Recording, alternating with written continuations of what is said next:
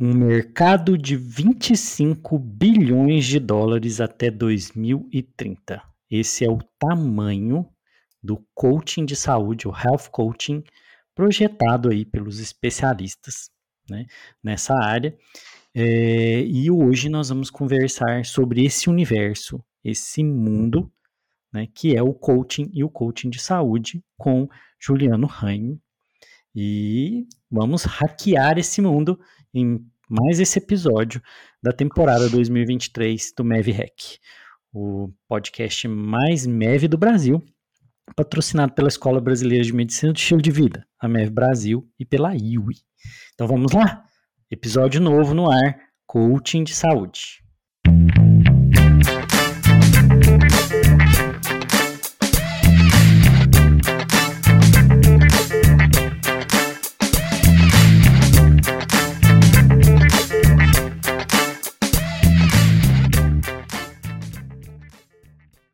Joia, gente. A gente voltou aqui em mais um episódio do Mav Hack e hoje nós vamos continuar conversando sobre o tema, o universo do coaching de saúde. E hoje nós temos um convidado especial aqui, Juliano Ramo, e nós vamos pegar um pouco da experiência, da história do Juliano, né, e ver como foi a entrada dele no coaching de saúde. Vocês vão entender por que, que eu estou falando isso. E é, a gente discutiu um pouco sobre como são essas oportunidades dentro do coaching, do coaching de saúde, como eu disse na abertura, um mercado projetado até 2030 como tendo tamanho de 25 bilhões de dólares e prometendo resolver algumas das questões dos desafios da saúde que nós enfrentaremos, aumento das doenças crônicas não transmissíveis, a falta de profissionais de saúde, a demanda excessiva de por, por cuidado, então autocuidado vai resolver muito problema. E vamos lá, vamos lá. Juliano, seja bem-vindo. Boa noite, Luiz. Obrigado Joia. pelo convite. Obrigado por aceitar o convite, né? Juliano, vamos contar um pouquinho da sua história, né? Porque é, você não é da área de saúde, né? Não então tem uma visão muito interessante aqui. Conta um pouquinho pra gente. Muito bem. Eu não sou oficialmente da área da saúde, né? Eu sou casado com uma médica há 11 anos, é, então eu tenho uma interação aí, mas não começou desse jeito, né? Minha formação, eu sempre fui muito ligado em tecnologia, sou amante de tecnologia, assim, desde criança, eu era daquelas crianças que desmontava coisa, montava coisa, e acabei por fazer da tecnologia minha profissão, eu sou formado em processamento de dados, que eu acho que hoje nem existe mais um curso de processamento de dados, isso já evoluiu também, mas eu sou formado em processamento de dados, então, é, e venho trabalhando com isso desde 99. E aí, a transição para começar a conectar com a área da saúde veio principalmente, depois a parte do coaching a gente vai, né, ao longo do, do a gente vai contando a história, mas essa transição principal aconteceu em 2013, quando eu saí efetivamente do mercado puramente de tecnologia como fim, né? E assumi uma posição dentro de um laboratório de anatomia patológica, é, mais administrativo. Eu tinha tecnologia sob meu comando também, mas diversas outras áreas, quase tudo que não era médico, assim, né? Então eu tinha financeiro, logística, um monte de coisa comigo. É, e isso me aproximou muito da área da saúde na visão do profissional de saúde, né? É, eu, eu vim de 12, 13 anos de mercado financeiro forte, né? Bolsa de valores, risco de crédito, é, onde tudo era em função de fazer com que o acionista ganhasse mais dinheiro. Né? E de repente eu caio, é, não tão de repente, né, por causa da Olivia, mas eu. É, só eu, a gente explicar, né, que o é. Juliano é casado com a Olivia. Casado com a Olivia, que é médica, né? Médica, patologista, fez aqui a formação. Super MEV. Isso, fez o MEV Clinic, né? Faz parte Isso. aqui da tribo da MEV. Exatamente. É, e aí caio no laboratório, numa posição administrativa, tendo que gerir e tomar decisões agora pensando em seres humanos. Em seres humanos em situação delicada. Porque Sim. o paciente sempre tem algo. Né? Ainda mais um laboratório de diagnósticos, o paciente ele nunca está numa questão de, de manutenção ou de prevenção. Ali é sempre assim, será que eu tô com uma será que tá, tá ruim, né? Tô doente? Deve ser um espaço muito tenso, né? Porque geralmente quando você faz uma biópsia, você está suspeitando de, de algo Pois é, o- grave. todo, todo paciente que entra, seja ali no, no atendimento ambulatorial ou por conta de uma cirurgia que entrou no, né, através do hospital, ali sempre é uma possibilidade de vida em jogo. Né? Se é um, se estiver falando realmente de um câncer, de algo assim, aquilo determina ou quase determina o futuro daquele paciente dali em diante, né? Muda a história, né? Pelo menos por um tempo, né? É, vai mudar para sempre. Por um tempo, talvez de uma forma mais sombria, né? Mas dependendo de como esse paciente administrar essa, essa, essa descoberta, né? Esse diagnóstico, dependendo de como ele tiver, que tipo de profissional da área da saúde tiver em volta dele, pode ser bem diferente, né? Mas então eu saio desse, desse mercado financeiro e vou parar na área da saúde, onde sempre a decisão tem que pensar assim: será que isso vai ser melhor para o paciente? Às vezes é muito bom para o laboratório, mas não tão bom para o paciente. Então, calma, talvez a gente tenha que rever essa decisão, equilibrar um pouco mais isso. É, e essa fase de transição ela foi bem difícil para mim. Foram vários aspectos, É, porque eu saio de uma, de- eu fui alfabetizado corporativamente em altíssima pressão, em foco em resultado, em número, e de repente as decisões elas passam a ser muito mais elas passam a ter um peso emocional, um peso sentimental, né? Tem uma complexidade maior, né? São mais camadas de decisão. Exato, só o não é só número. É, não é só número, não é só planilha, né? Às vezes nada aponta para um lado da decisão, exceto o benefício do paciente. E é- tem que acabar indo para lá, né? E isso me fez mudar muito, né? É, a minha forma de pensar, até em termos da empresa, porque eu saí de empresas enormes para uma empresa que era familiar. Então tudo mudou. Processos de gestão, como você gosta de falar, né? As estratégias dos processos de gestão, era tudo diferente, uma, uma perspectiva diferente. A minha percepção sobre tudo aquilo foi uma transição, assim, foram, foi um grande aprendizado, turbulento em muitos aspectos, mas eu, eu, eu aprendi muita coisa, muita coisa mesmo nesse processo, inclusive a ser mais humano. Né? Isso, né, essa transição foi o principal aprendizado. Eu aprendi a ser muito mais humano. Eu era muito duro, muito rígido, é, era muito intolerante, sabe? Tudo muito no, no, no papel, no número. Que, ó, tá aqui, é isso, é, não é, não é. E transicionar para a área da saúde mudou muito a minha, a, a minha forma de ver a vida, né, de olhar para as pessoas, de entender que aquela outra pessoa ali, ela também tem os problemas dela e quando acontece alguma coisa a gente não sabe o que a pessoa está passando, que é fundamental aqui no coach, né? Você nunca sabe o que, como é que está o dia daquele seu paciente, daquele seu cliente. Essa transição me ajudou muito a pensar muito mais sobre isso. É, e eu comecei a pensar muito a respeito de que é, eu falava muito de que eu gostava de trabalhar com, com, programação e com tecnologia porque as planilhas não reclamam. Esse era um, era um discurso, uma linha de discurso que eu tinha.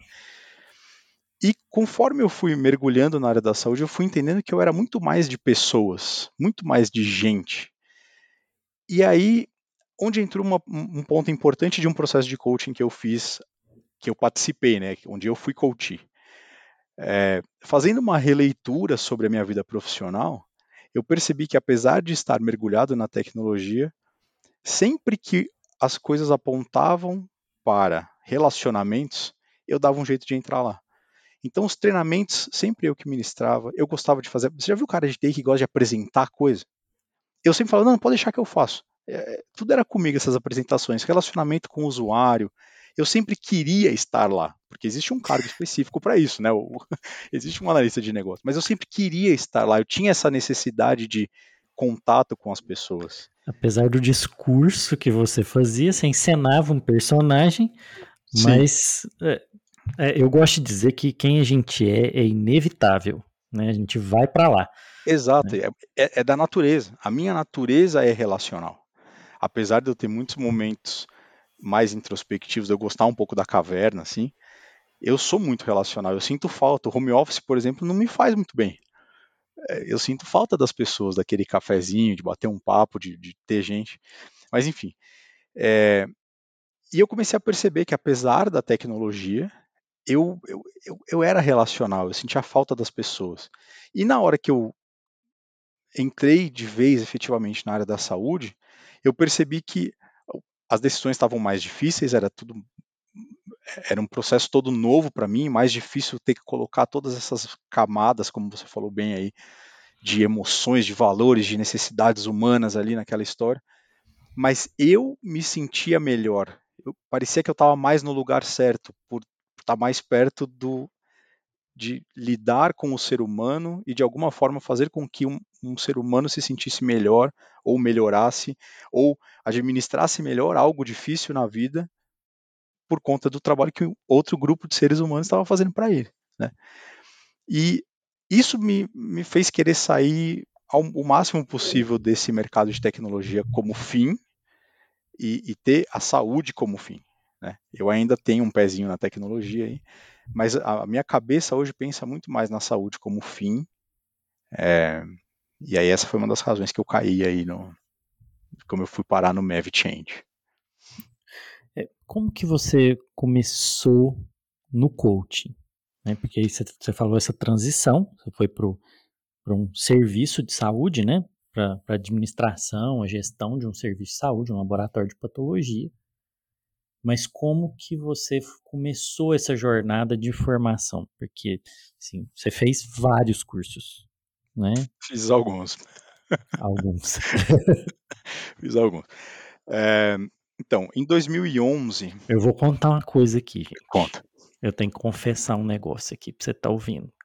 Quando eu fui montar a, a programação do Change, a minha preocupação na cabeça é assim: meu Deus, o Juliano. O Juliano fez formação de tudo que é tipo de formação de coaching. Eu, é. tenho, que, eu tenho que pensar o Change aqui para ele. Você confesso bem, que, viu?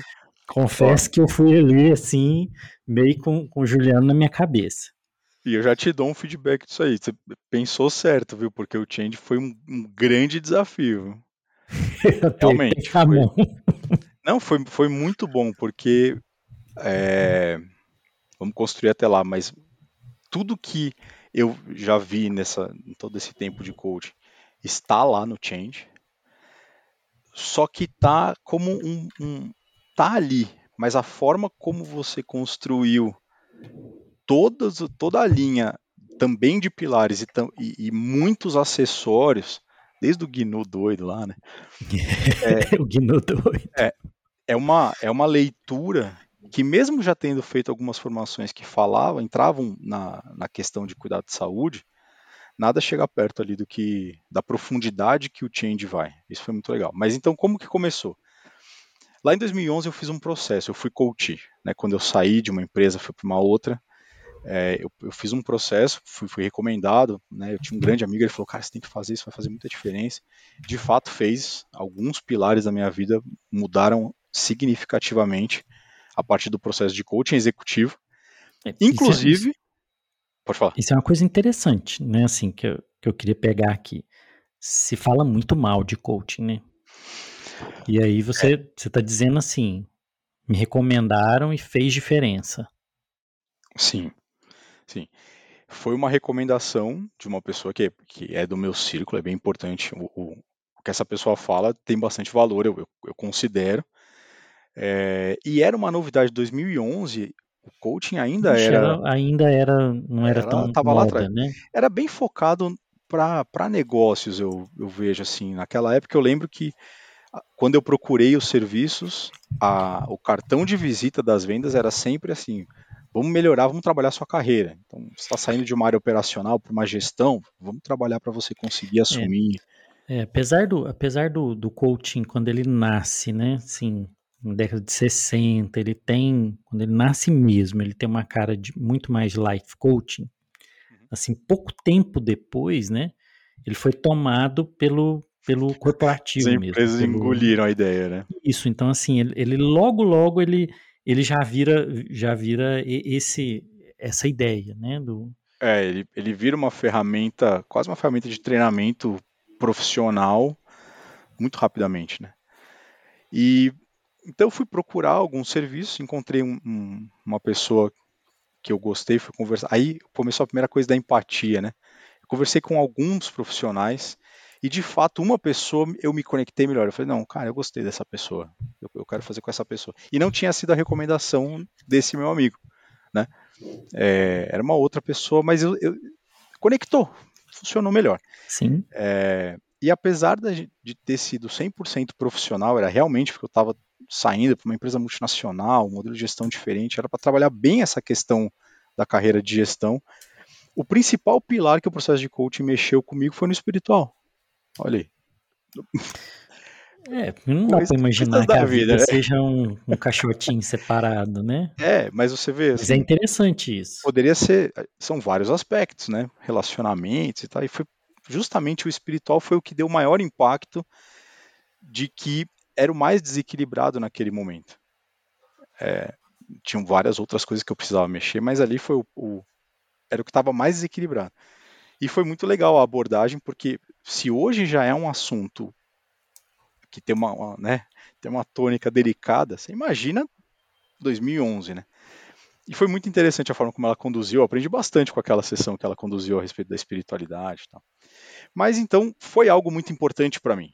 Isso o processo de coaching fez uma transformação grande comigo, disparou uma série de, de processos de reflexão sobre a minha própria vida. É, eu estava no comecinho, eu casei depois, pouco tempo depois, então já era uma era muita coisa acontecendo na minha vida. E eu acho que o processo de coaching ligou em mim a questão de pensar sobre a própria vida e entender uma coisa que a gente já conversou, de que você pode ter ideias convictas de alguma coisa, mas se você percebe que aquilo não está funcionando muito bem para você, independentemente a estar certo ou errado, não é disso que a gente fala aqui. Mas se aquilo que você pensa não está funcionando naquele momento para você, tudo bem você mudar de opinião, não é feio mudar de opinião, né? E eu comecei a pensar, virou dentro de mim um, um mecanismo de sempre pensar muito a respeito da vida, né? É, uma frase que eu carrego muito comigo é sempre como eu estou me sentindo em relação ao que está acontecendo, o que, que eu estou pensando a respeito do que está acontecendo e como é que eu vim parar aqui. Eu, eu sempre carrego essas frases. Então a gente está aqui agora, por exemplo, se a gente fosse fazer uma, um snapshot aqui do, do, do, do Mav Hack.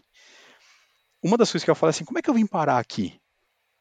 Como que eu, que eu saí de lá, né, do cara de processamento de dados, como é que eu vim parar aqui num podcast falando sobre estratégia de gestão do processo de mudança na saúde, coaching de saúde, como é que eu me parar aqui? E isso me traz, eu tenho uma leitura grande aqui, tem um fio enorme que a gente pode puxar, porque eu penso muito sobre isso. Se você nunca fez isso, quem está ouvindo nunca fez isso, faz uma experiência. Agora, ouvindo isso aqui, dá um pause e fala assim, como é que eu vim parar aqui ouvindo esse episódio agora? Se você deixar, sua cabeça vai, vai é, longe. As, as, as narrativas, existem é, diversas opções de narrativas que você pode contar essa história. Né? Exatamente. E a escolha de qual delas faz bastante diferença na, no futuro, né? É, qual delas você vai usar nesse momento, quais você pode usar e quais talvez não valham a pena você usar, né? E em 2016, então né, já muito tempo depois, quando eu saí do laboratório, fiquei numa fase assim de o que, que eu faço agora, né? Será que eu volto para tecnologia? Será que eu fiquei numa, num dilema ali de, de carreira. E aí eu, eu havia conhecido um, um, rapaz pela internet, batendo papo assim, sabe? De ver um post, comenta alguma coisa, ele comentou. Eu acabei ficando muito amigo dele e é um profissional de coaching. Esse, esse rapaz, ele vive de coaching. Puramente. O trabalho dele, ele vive de coaching. Há, naquela época, ele já vivia de coaching há um tempo. E ele era da equipe do John Maxwell. Eu não sei se você conhece o John Maxwell, quem está ouvindo conhece. É, ele é totalmente focado em coaching para liderança, liderança da própria vida, né? Não, é, liderança é um termo que às vezes remete muito à empresa, né? Equipes, tal. Mas ele fala muito sobre a liderança da própria vida e ele fala umas coisas incríveis assim e ele é bem espiritualizado. Tem uma Bíblia que é comentada, né? Existe a Bíblia da liderança cristã, comentada pelo John Maxwell. Isso. É, é eu, eu é, conheço é, ele mais da, pela Bíblia. Pois é, e ele tem um, um programa de formação de, de leadership coaching, E esse meu amigo fez essa formação com o John Maxwell. E aí, batendo papo com ele, ele falou assim: Eu vou dar um, um, um final de semana aqui, eu vou fazer um. Tô, tô, criando uma formação abrasileirada. Já viu essa história de pegar uma formação e tropicalizar ela para ela ficar mais Sim. brasileira? Né? Sim. Se faz é, isso muito, né? Se faz muito, isso costuma funcionar bem, né? E ele falou: Eu tô, eu tô tropicalizando um pouco o, o, o programa do John Maxwell, reduzindo, deixando uma coisa mais palpável. Por que, que você não vem aqui para o Rio? Ele é do Rio de Janeiro. Por que, que você não vem aqui para o Rio, cara? A gente vai estar numa casa de um amigo meu no final de semana. Cara, vem para cá, cara. Faz. Vê o que, que você acha, de repente, né? De passar para outro lado. E aí fui lá. Fui para o Rio de Janeiro. Passei esse final de semana lá fazendo a formação. E foi. Ali eu falei, eu preciso fazer esse. Eu preciso viver disso aqui de alguma forma eu tenho que dar um jeito de viver disso aqui. O que, que você sentiu ali? Eu tive muitos flashes de quando eu passei pelo processo. Então eu, eu revivia muitas sessões e aí de alguma forma eu me colocava no lugar no lugar da coach falava assim, cara, era isso que ela tava, era assim, né? Era de, esse era o modelo, a estratégia mental que estava acontecendo por trás ali para ela me conduzir. Comecei a entender um pouco do, do, do processo é, e fui vendo, porque a gente estava num grupo pequeno, era uma coisa, era uma formação é, bem, bem pocket assim, eram oito pessoas, sete pessoas. Então dava para conversar muito, né? Entre as nas atividades, depois a hora que estava num café ali, a gente conseguia conversar sobre a história de vida das pessoas. Caía muito nisso, né? Como é que você veio parar aqui, né? Então a gente conversava muito sobre as histórias, a gente então eram sete pessoas, éramos um grupo absolutamente heterogêneo, é, mas no fundo uma parte da forma de pensar dessas pessoas era a mesma. Eram pessoas com um certo grau de inconformismo, mas não a ponto de ser uma revolta, mas um inconformismo assim. Eu sei que pode ser melhor mesmo estando mais ou menos, tinha um rapaz lá que assim, ele tinha uma vida boa, ele tava, não tinha, ele falava que não tenho muito do que reclamar. Mas eu sei que pode Mas ser muito melhor. Alguma coisa. Ele sabia que poderia ser muito melhor, mas ele não sabia onde é que estava esse, onde que está o gargalo disso, né? E, e, em todos eles, cada um na sua esfera, com a sua realidade, no, no, no tipo de trabalho que tinha, com o tipo de família que tinha, mas todos com essa questão de, puxa vida, eu sei que eu sei que tem alguma coisa a mais, é que tá faltando um tempero aqui que eu sei que dá para pôr. É, e eu percebi o poder que no final todos nós saímos com pelo menos um, um primeiro passo de que é para cá. É aqui que eu vou conseguir abrir essa porta.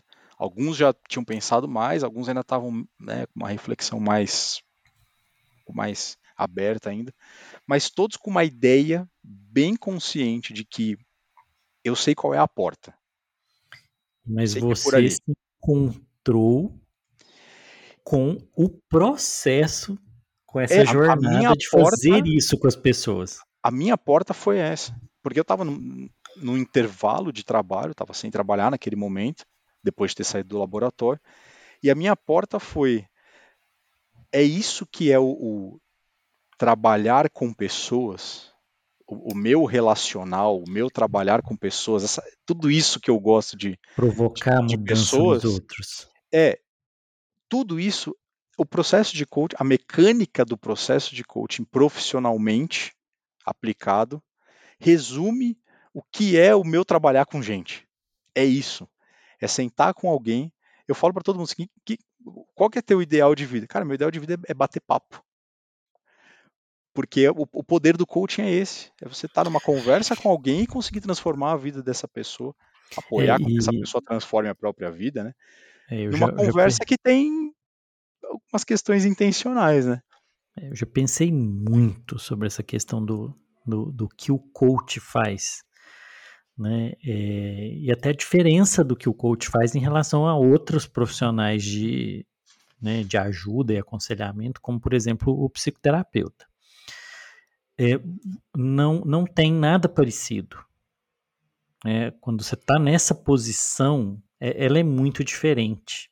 Você pode até fazer alguns papéis né, do, de coach dentro de alguns espaços desses, mas essa atividade ela é muito é, especial, específica, muito diferente, né? Assim, é, particular, né?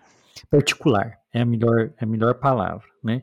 E isso é o que me encanta no coach, porque é assim como fazer essa ponte, né, entre o que uma pessoa onde ela está hoje e o que ela pode vir a ser, né? Num, a psicoterapia ela não tem esse foco, né? Ela nem, nem deve ter, né? Você acaba trabalhando com questões muito mais clínicas ali. Esse empurrão, né? Esse, esse direcionamento, essa atração para ser algo diferente, ele é muito típico do, do, do coaching. É verdade. Eu, eu adiciono a esse encantamento da, da, desse diferencial do que é o coaching o fato do o poder de se conseguir fazer isso sem necessariamente saber muito da vida da pessoa. Sim. Tem muitos casos é. que você não precisa abrir. Às vezes a pessoa ela fica, às vezes é uma situação difícil, ela não quer abrir, tem alguma coisa delicada, de repente ela não quer abrir, e você não necessariamente precisa saber os detalhes da história. É porque você é a mecânica que importa. Exato. É. Basta com que eu consiga fazer com que esta pessoa pense de uma forma diferente sobre o assunto. É, a, a mecânica ela é tão forte nisso, é a, é a, mecânica do processo, não tem a ver com a história que você está ouvindo, mas com Exatamente. o método. É, na Mev Week do ano passado, né, a gente resolveu fazer um, um, uma sessão de grupo, tá. né, aplicando a metodologia. Aí todo mundo ficou assim, mas Luiz, como que você vai fazer com 20 pessoas? 30 pessoas na sala. falei, gente, não importa ouvir a história delas. A mecânica do negócio funciona. Eu vou é, aplicar o método e elas farão o trabalho. E isso é incrível também, né? Como é, a metodologia isso, funciona. Isso para mim é o, é o, é o assim, é a cereja do bolo. e eu que trabalho no processo. E eu que trabalho com psicoterapia também, né, como psiquiatra, é, eu vejo claramente a diferença. A psicoterapia é muito ligada à história. Né? Ela tem a ver com a história da pessoa, você, você tem, tem a, questão das interpretações, né? tem é, uma outra pegada. Né? A história é parte importante do processo, né? fundamental é. do processo. Isso. É, exatamente. É, o coaching Agora, é bem no diferente. coaching tem essa, essa, essa mecânica. Por isso que a gente acaba falando muito de processos de mudança, né? Uhum. Que eles é que provocam. Aí você, você viu, né? Você se encontrou nisso. Esse momento é um. Esse momento, eu acho esses momentos os momentos incríveis, né? É uma epifania, você faz né? assim para isso, né? Exatamente. E aí, como é que foi? Então, aí eu voltei, voltei para São Paulo, e aí começa uma começa uma um, uma confusão na cabeça, né? O que, que eu faço com 20 anos quase de tecnologia e de mercado, aí depois já alguns anos na área da saúde. Você entrou em crise. Em, em administração, então assim, eu programador de ofício, né? Programador de computador. Aí agora também gestor na área da saúde. De repente, não, dá para deixar tudo isso aqui para lá, né? E, dá uma crise, né? Gera uma, uma um baú de incertezas assim na mente e a gente volta para a história do, do, do, modelo mental, né? Eu tive que administrar muitas coisas que eu pensava que eram o ideal da minha vida e falar assim, será, mas será que é isso mesmo? Será que isso não pode acontecer por outro lugar? Mas isso foi difícil de administrar. Difícil ao ponto de eu não conseguir transformar o coaching num negócio único na minha vida. É difícil sair da forma, né? É, difícil sair da forma e, e largar, né? Uma coisa que, que se está há tanto tempo fazendo. Então, eu tive essa dificuldade, a ponto de ter que continuar levando as consultorias de tecnologia, porque eu, eu não consegui transformar o coaching num negócio próprio e que eu pudesse fazer uma, um chaveamento 100%, viver numa ter um negócio de coaching. Você acha que é muito mais porque você não conseguia sair de um papel e entrar no outro, e assumir isso do que por enxergar a viabilidade, por exemplo, de poder viver disso. Tem um pouco, um pouco de, de algumas coisas, mas sem dúvida o ponto mais, mais pesado dessa história foi comigo. Eu não consegui fazer esse negócio virar um negócio até então, né?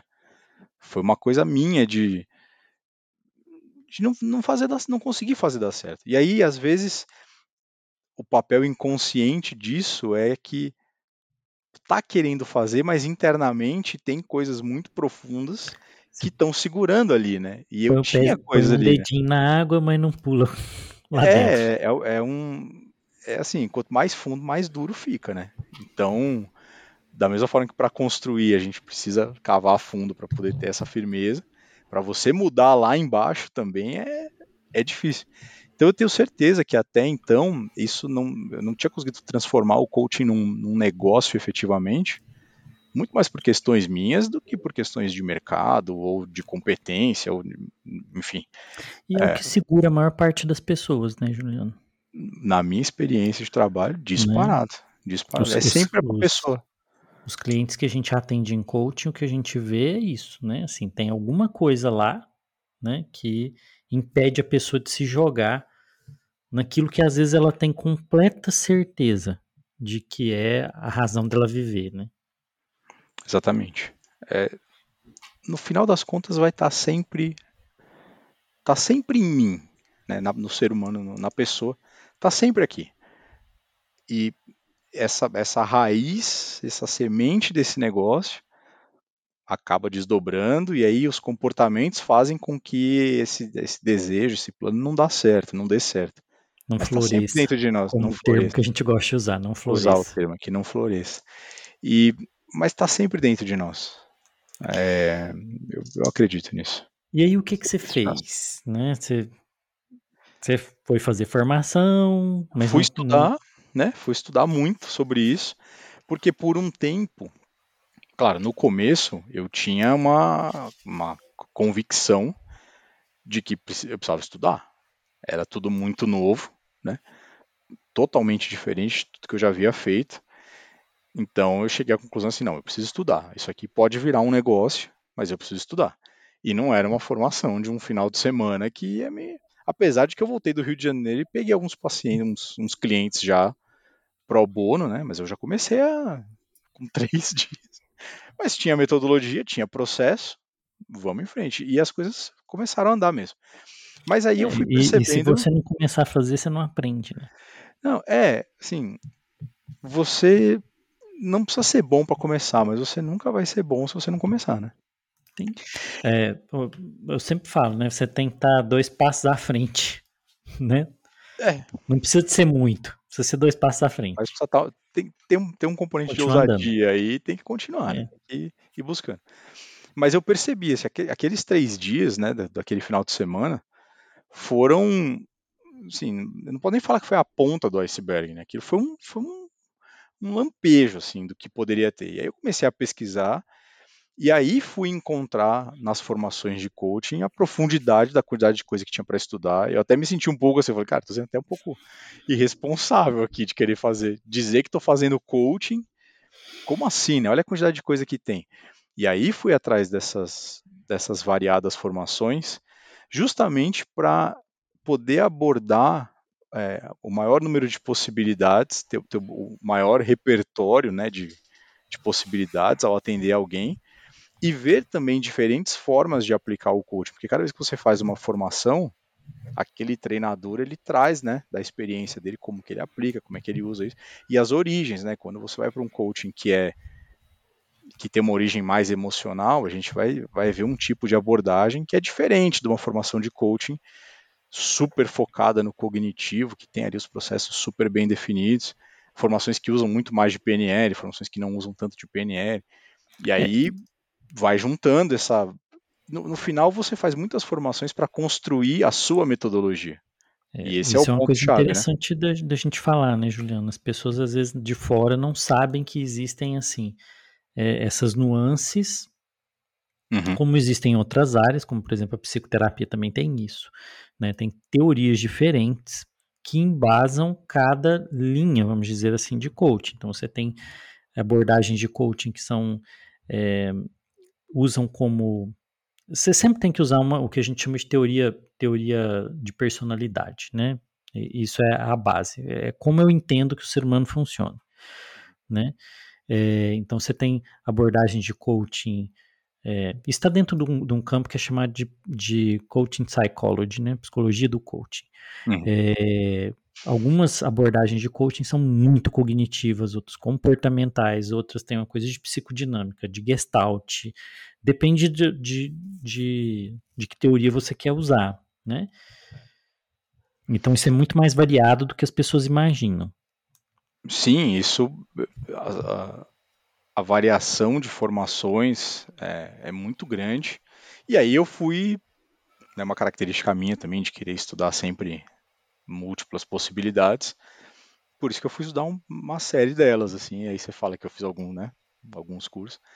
Mas é mais por essa questão de realmente entender que apesar do processo ser muito eficiente e do processo ele ser focado em disparar os gatilhos para que a pessoa consiga agir, as pessoas têm, têm grupos né, de características bem diferentes. Então, quando eu estou com, com um cliente que é mais.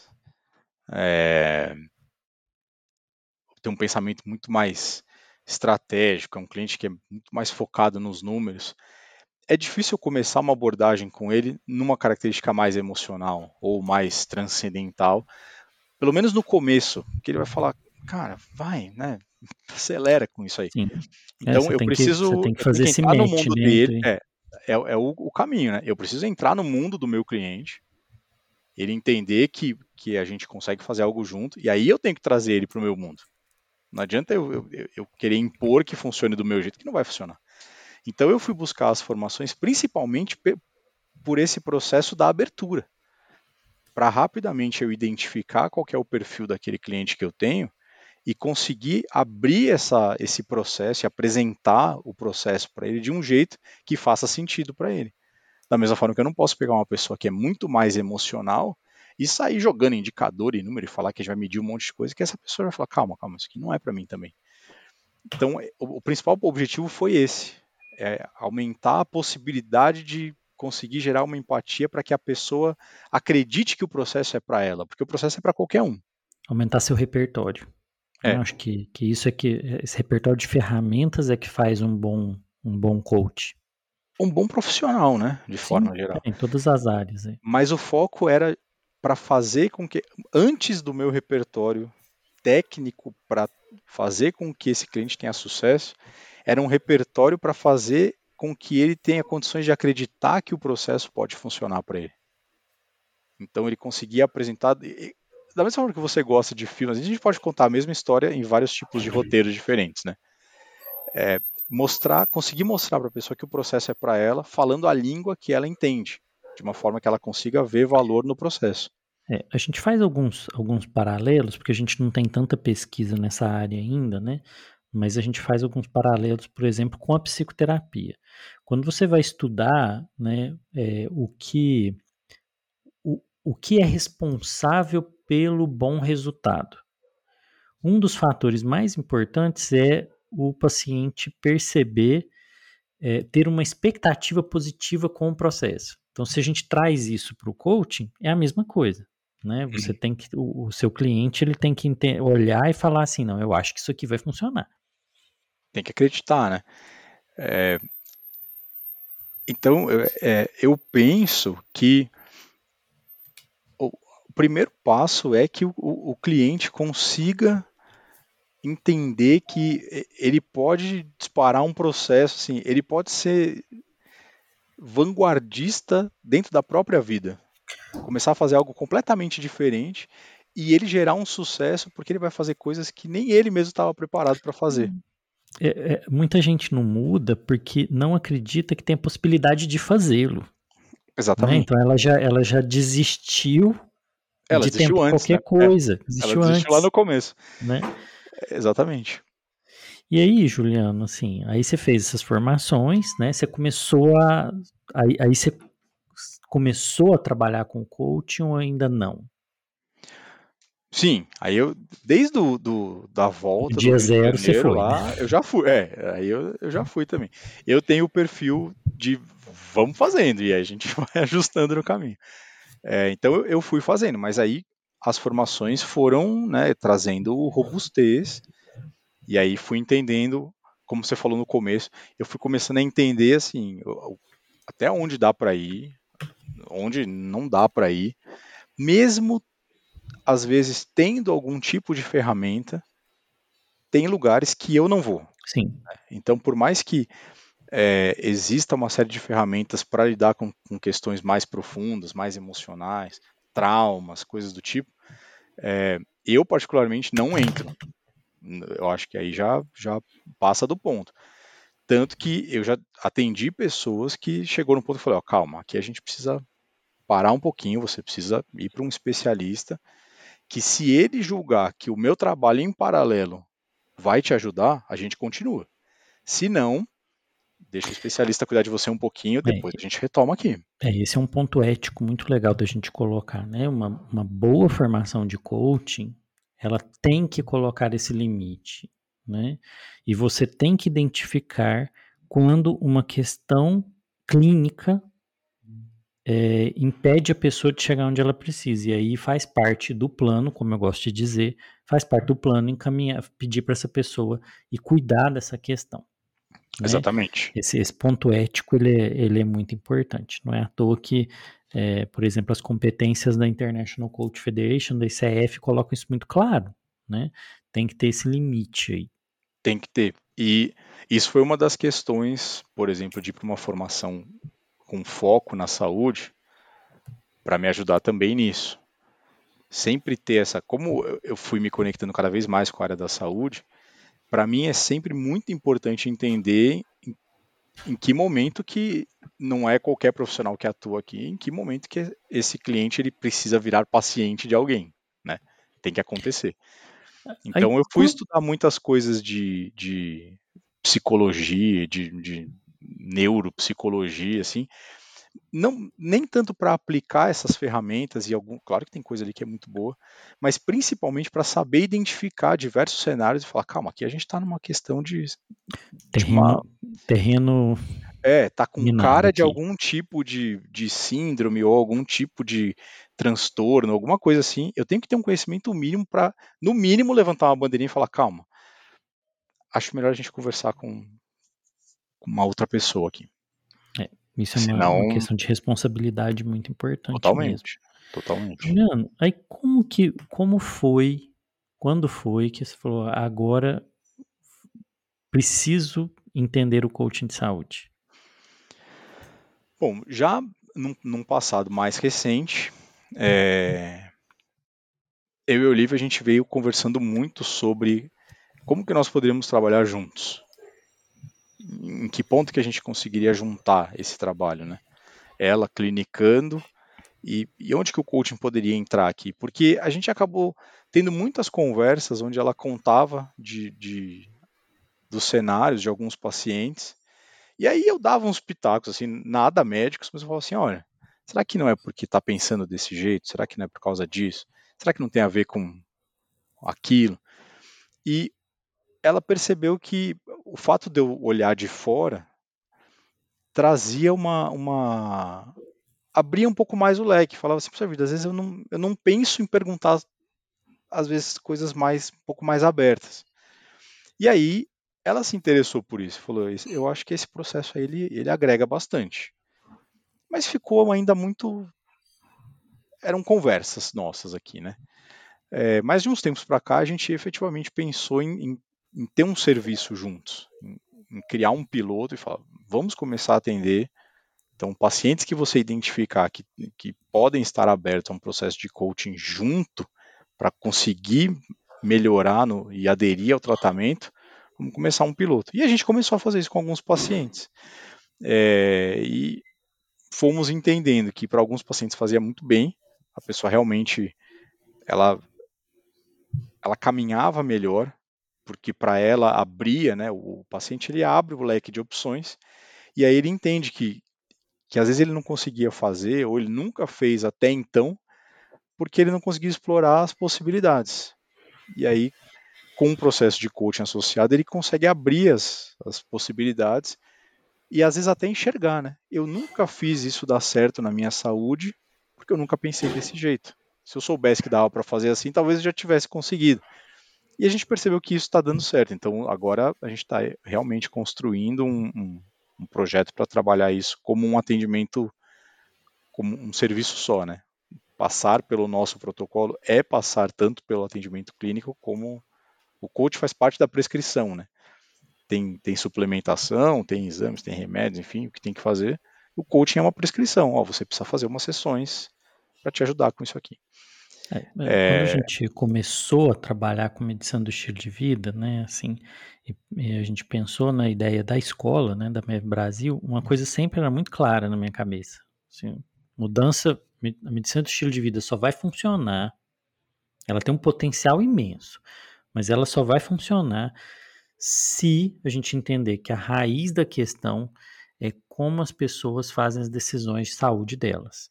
Então, se a gente não estudar o processo de mudança, de decisão, e não tiver uma ferramenta, e essa ferramenta é o coaching de saúde, a medição do estilo de vida não vai passar de uma teoria bonita. Então a gente precisava instrumentalizar. Então, sempre na minha cabeça, desde o começo, a ideia era: nós precisamos formar as pessoas em medição do estilo de vida, mas precisamos ter coach de saúde. Ok. Verdade. E quando eu comecei a pensar sobre o coaching dentro do atendimento de pacientes, para mim tinha uma lacuna. Eu, falava, eu, eu, conversava muito com ela, eu falava assim, tem um ponto aqui que eu, eu não sei exatamente como é que a gente pode tem um gap aqui, tem uma lacuna que a gente precisa resolver. E aí eu comecei a estudar, fui atrás de uma série de coisas, acabei caindo em, em cheguei ali, né, na ACT, né? A gente, vai, vai navegando, mas não estava formatado, né? Não, e, eu, por não ser um profissional efetivamente da saúde, algumas coisas ficam até não são tão palpáveis para mim, né? Daí a Olivia foi fazer o Mav Clinic, passou todo pelo processo e apareceu o change. Daí ela falou: encontrei o que a gente está procurando, vai fazer o change. Lá você vai essa você vai encontrar uma tampa para essa panela aí. E aí foi aí que eu caí no change, daquele jeito lá, né, no meio de um monte de médico e enfermeiro. Fui parecer lá. Um mundo diferente. Pesquisando um monte de coisa, fiz um, um volume de perguntas assim incontáveis para Pamela, né, para todo mundo, para o Dr. Caio também.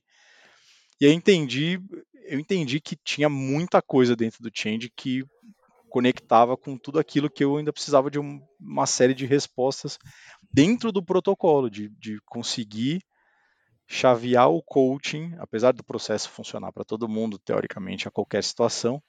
Quando a gente fala de saúde, é diferente. Né? A, a forma dos indicadores é diferente, a percepção do paciente tem muito peso. Né? Não é um indicador muitas vezes numérico, né? Às vezes o paciente chega e fala: "Estou me sentindo melhor". Isso funciona, tem que ser levado em consideração. É, e aí eu percebi que tudo aquilo que, que você falou que pensou muito para colocar lá no Change, tudo aquilo ali fazia muito sentido. E eu percebi o quanto muito daquele, da, daquela lista de conhecimentos que você propunha, muito daquilo estava bem distante de mim mesmo. Eu, eu, eram terrenos que eu pouco tinha explorado, né? Aí eu falei, o, o Change vai vai responder bastante coisa aqui, vai, vai dar uma vai levar o protocolo para um, um patamar maior, sem dúvida. E aí, é, o, o coaching de saúde ele joga com valores de uma forma muito diferente. Né? Do mesmo jeito que você percebeu lá no começo, né? quando você muda, sai do mercado financeiro e vem para a saúde, né? tem um jogo de valores dentro do coaching de saúde que é diferente também. Né? Acho que aí por isso a gente acabou acentuando muito né, o trabalho com valores, né? O com tempo essa todo, né? descoberta, né? essa conexão. Né? Do valor percebido, né? É, uma, uma, conexão que eu fiz logo no começo e, e vim carregando, aí a ideia, né? Eu vim carregando essa ideia. Por enquanto ela ainda está valendo bem, né? É, a gente sempre fala lá, o, Change fala muito desse, de buscar essa melhora e de conseguir realmente cuidar da saúde de uma outra forma. Mas ele traz muito a questão do razoável, da, da pessoa conseguir fazer, e, ou pelo menos no começo, esse paciente fazer o que, o que é possível ser feito. É, que é um dos bloqueios que eu vi ao longo de todas as pessoas que eu atendi. Um dos grandes bloqueios é: eu não faço porque não tem como. E aí você vai se ver não é o ideal, né? Se não é o ideal da cabeça dela, ela não é faz. Ideal, exatamente. Então, é assim, eu quero ter uma casa. Legal. Como é que tá a sua vida hoje? Ah, hoje eu tô morando, eu alugo um quarto. Aí, como é que você quer morar agora? Não, eu quero comprar uma casa de 10 milhões num condomínio. Aí surge uma oportunidade da pessoa comprar um apartamentinho legal ali, de, né, um, já um quarto e sala, tá, mas sair daquele quarto alugado, né? E ela não abraça essa oportunidade, por quê? Porque não é o que ela quer. Ela quer a casa de 10 milhões do condomínio. E porque tem uma carência de que as coisas são processos. Que essa, esse quarto de sala vai levar ela para um apartamento dois por andar, que vai levar para um por andar, que vai levar para casa do condomínio lá uma hora. Se ela continuar trabalhando nesse processo. E a saúde acontece a mesma coisa, né? Ah, eu tô, tô 20 quilos acima do peso. Ah, não adianta fazer dieta. Como é que eu vou perder esses 20 quilos aqui assim? Não vai perder assim. Você precisa fazer um trabalho consistente, né? Não é, não é motivação, é disciplina. Tem, tem, tem que fazer. E aí, quando surge uma oportunidade, olha, por que você não faz um ajuste aqui? Ó, nesse nosso plano, talvez você consiga perder aí 500 gramas por semana. Você vai chegar lá. Em algum momento você vai chegar lá. Ah, mas vai demorar muito. Aí a pessoa não abraça a oportunidade porque, entre aspas, está longe do que ela quer. Mas essa oportunidade vai levar ela lá. Né? E eu gostei muito do Change quando fala a respeito do processo conectado ao comportamento do paciente e de respeitar esses limites, tanto para o coach conseguir explorar esses limites no paciente e o paciente ter a clareza do que dá para ele fazer ou não e entender que às vezes uma mudança pequenininha parece que está longe daquilo que ela quer, mas essa mudança ela é o, é o primeiro passo para ela abraçar essa, o processo todo que vai levar onde ela deseja chegar. Né? Então, eu, eu tive uma leitura dessa dentro do Change, apesar de talvez explicitamente você nunca ter falado dessa forma, mas para mim ficou muito claro isso, de que o, o fazer com que mostrar que existe uma forma do paciente começar e ele conseguir ver que aquele passo leva ele para a visão de saúde que ele quer, é um sucesso quase tão grande quanto se você pudesse apertar um botão e levar ele para lá direto. Sim.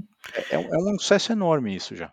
É, a escolher, escolher a, a base da terapia de aceitação e compromisso como, como fundo teórico, né, acaba levando a gente, é, por conta da ideia da aceitação, de que tem que ser assim.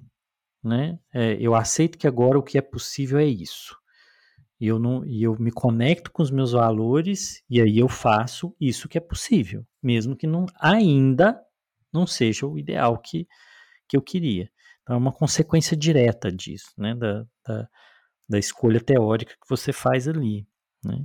E que no é. fim é que, que é o que é possível, né, na vida, é assim mesmo. Exatamente, mas é quando, quando a gente consegue sair do estado igual a curva da mudança, né? O, o, penúltimo estágio é a aceitação. É a hora que você define, realmente fala assim, é para cá que eu vou. Só que o próximo estágio da aceitação na curva da mudança é o engajamento.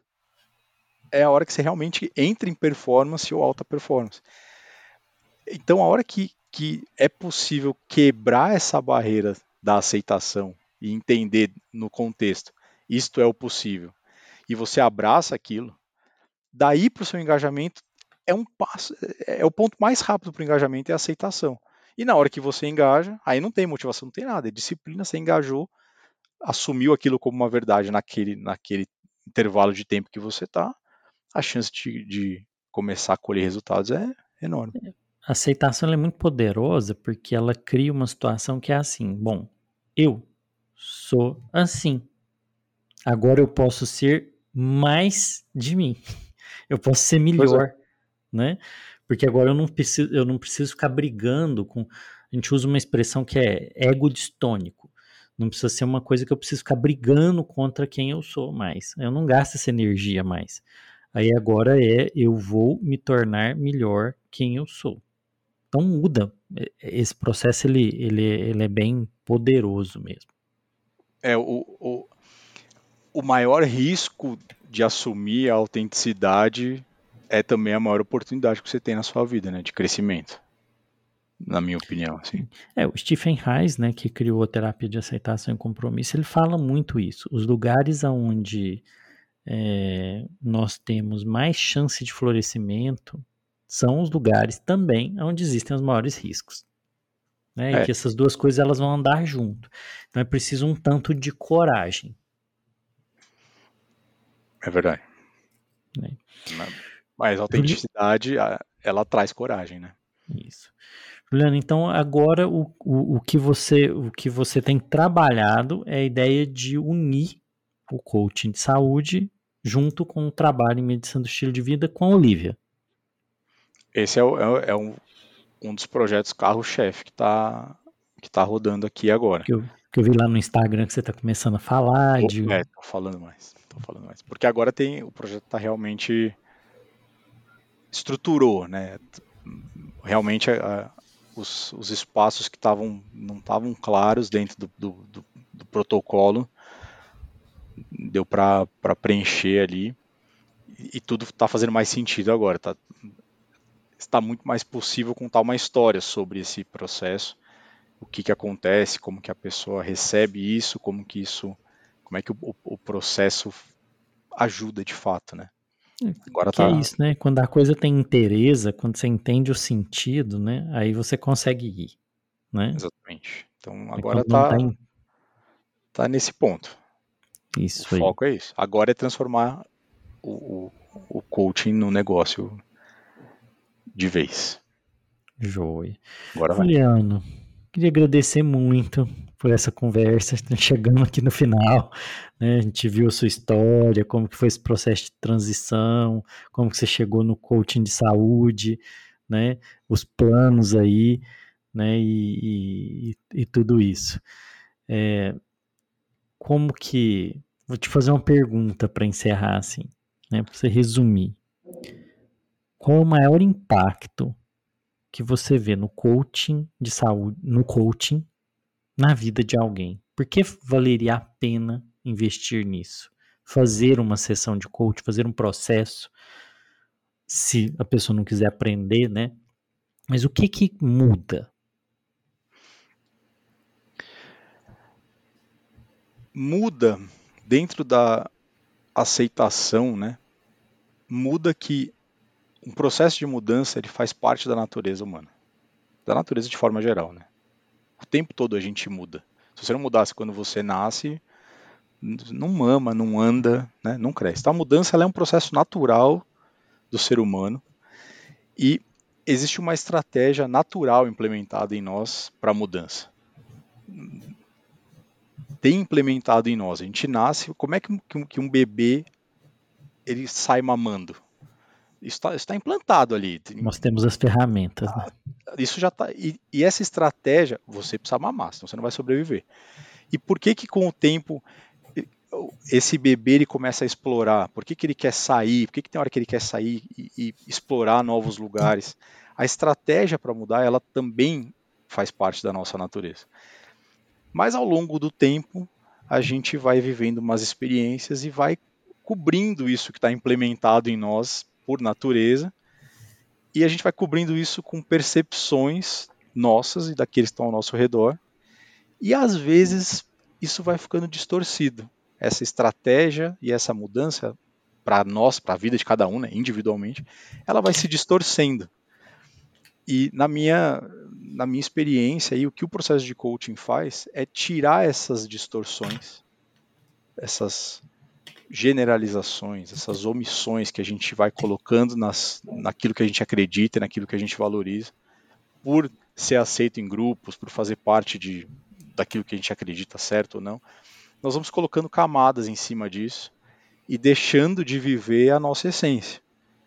E um processo de coaching que feito de forma profunda e estruturada, em que você se entrega para passar pelo processo, ele te ajuda a remover essas camadas que distorcem a sua essência e vão permitir que você use a sua essência como a maior fonte de poder para você ser autêntico, viver o que você quer de verdade e efetivamente ter a oportunidade de construir a vida que você quer construir. Isso aí. Muito obrigado, Juliano. Uma Eu ótima agradeço, conversa. Foi, Eu acredito que vai ajudar muito o pessoal a pensar né, sobre a vida. Muito obrigado mesmo. Eu que agradeço. Obrigado a todos. Isso aí, turma. Esse foi mais um episódio do MevRec. Hoje a gente conversou sobre coaching de saúde, coaching em geral, né? E eh, nós acreditamos que essa é uma das ferramentas mais importantes para fazer a medição do estilo de vida, é, fazer a mudança que ela pode fazer na saúde é, do nosso país, do mundo inteiro, né? Então, entender os processos de mudança, os mecanismos por trás deles é fundamental. Então, é isso aí, turma. Chegamos ao fim de mais um episódio do MavRec. Até o próximo.